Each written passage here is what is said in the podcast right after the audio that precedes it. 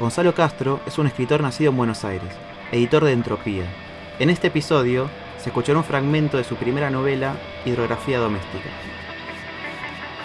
Violeta Castillo es actriz y música. Editó varios EPs y el disco Errores de Tipeo. Actuó en la película Las Plantas del director chileno Roberto Doveris. Sobre nadar es Paula García, una música chaqueña. De su habitación salieron discos como Los Estados y Alucinari. 4. Suena el teléfono. Es muy temprano en la mañana. Mi reloj que veo desde este ángulo dice las 2 y 10, pero es el que está puesto en hora con una ciudad que me gusta, de la que vi unas postales baratas sin ningún texto en el cajón grande del mueble del comedor de mis padres. Esto me hace pensar que el tiempo y el espacio son conceptos idénticos a estas horas de la mañana. Atiendo el teléfono y es Daphnis, mi amiga del alma, un amor absoluto. Resulta que es temprano. Ella está llorando a mares y no se puede entender lo que me dice. Me meto debajo del acolchado para ver si eliminando el entorno visible mejora mi percepción del sonido. El sonido y el tiempo, esto sí, son lo mismo. Basta, Daphnis, no entiendo nada. Ponete tus zapatitos y vení para acá, sin mirar atrás ni una vez, solo seis cuadras. Del cedrón, besos, comprensión, rápido. Voy para allá. Perfecta dicción. Cuelgo en alguna parte el auricular del teléfono. Me desperezo como los gatos, me levanto y voy trotando hasta el baño donde me espera agua fresca. Me lavo la cara y la seco con un toallón, todo lo cual me lleva un tiempo considerable, porque el agua es muy fría y anestesia las manos y la cara, y esa insensibilidad es una sensación muy nítida. Me recuesto en contemplación de la luz en el sillón de mi baño. Esto también involucra un lapso hasta que me acuerdo de Duff. Me levanto, me abrazo con una ropa de chambre de mi papá, adaptada por la Singer de mi tía abuela, y abro la puerta al mundo exterior, que está más bien fresco. Me calzo mis suecos y tengo delante mío a Daphnis. ¿Por dónde entró? Llorando a mares. Nos abrazamos en los confines del mundo. Ya poco queda de la civilización. Ahora estamos caminando hacia el cedrón, que tiene un tronco de corcho retorcido y emite hojitas alargadas que después de infusionadas por mí no habría nada más rico para tomar. Hago unas tostadas con un pan que hice yo amasado con leche.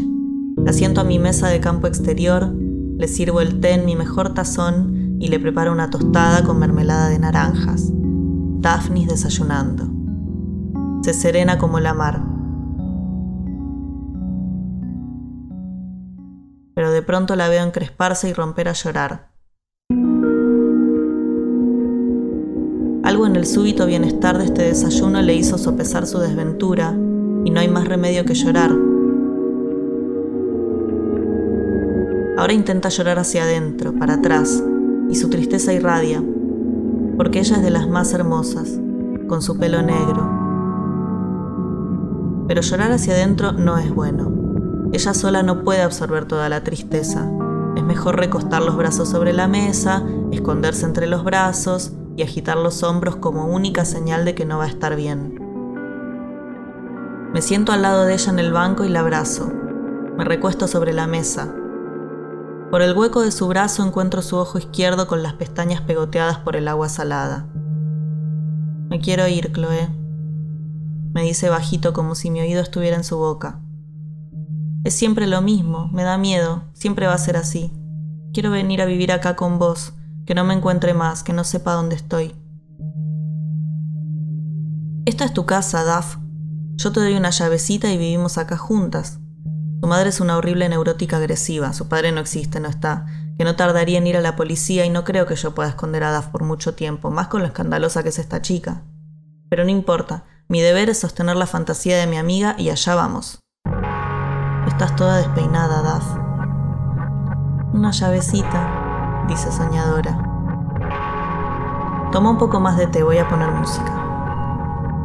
Voy y pongo el cassette con el compilado más insensato de hits de los Beatles, único gusto musical que compartimos con Duff. Vuelvo y está mejor, sentada de otra manera, con los brazos estirados apoyados sobre el respaldo del banco largo. Está respirando la música que es tan pura a esta hora de la mañana. Es muy temprano. Y respira el aire también, que viene con la música. Cantamos. Todos nuestros problemas parecían tan lejanos ayer, pero ahora parecería como que están aquí para quedarse. Voy a buscar mi cámara reporter porque todo el sotobosque en torno a Daphne se transformó. El paisaje ahora está en función de ella. Confía en que lo va a realizar, que es con ella con quien hay que estar. Y allá va, por capas.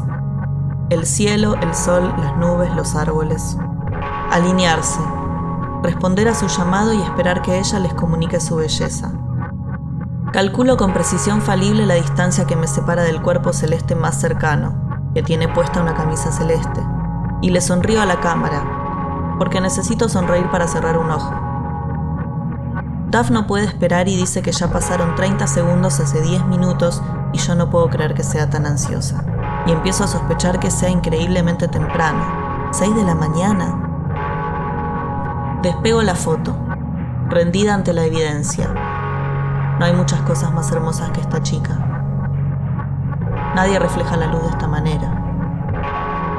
La foto empieza por el sol, que está muy bajo entre las nubes, que le sonríen a los árboles, cuales sonríen a cámara hasta que llegan las cosas de mi patio. Mi horno, la mesa, las macetas con forma de animales, pez, gallinita, todos sonrientes. Y en el centro absoluto, la única profesional del equipo, la mirada concentrada en un detalle cualquiera, el pensamiento suspendido por la fotogenia. Definitivamente yo no tenía miedo esa mañana. Ella sentía un hormigueo en un pie que se le había dormido y despertado.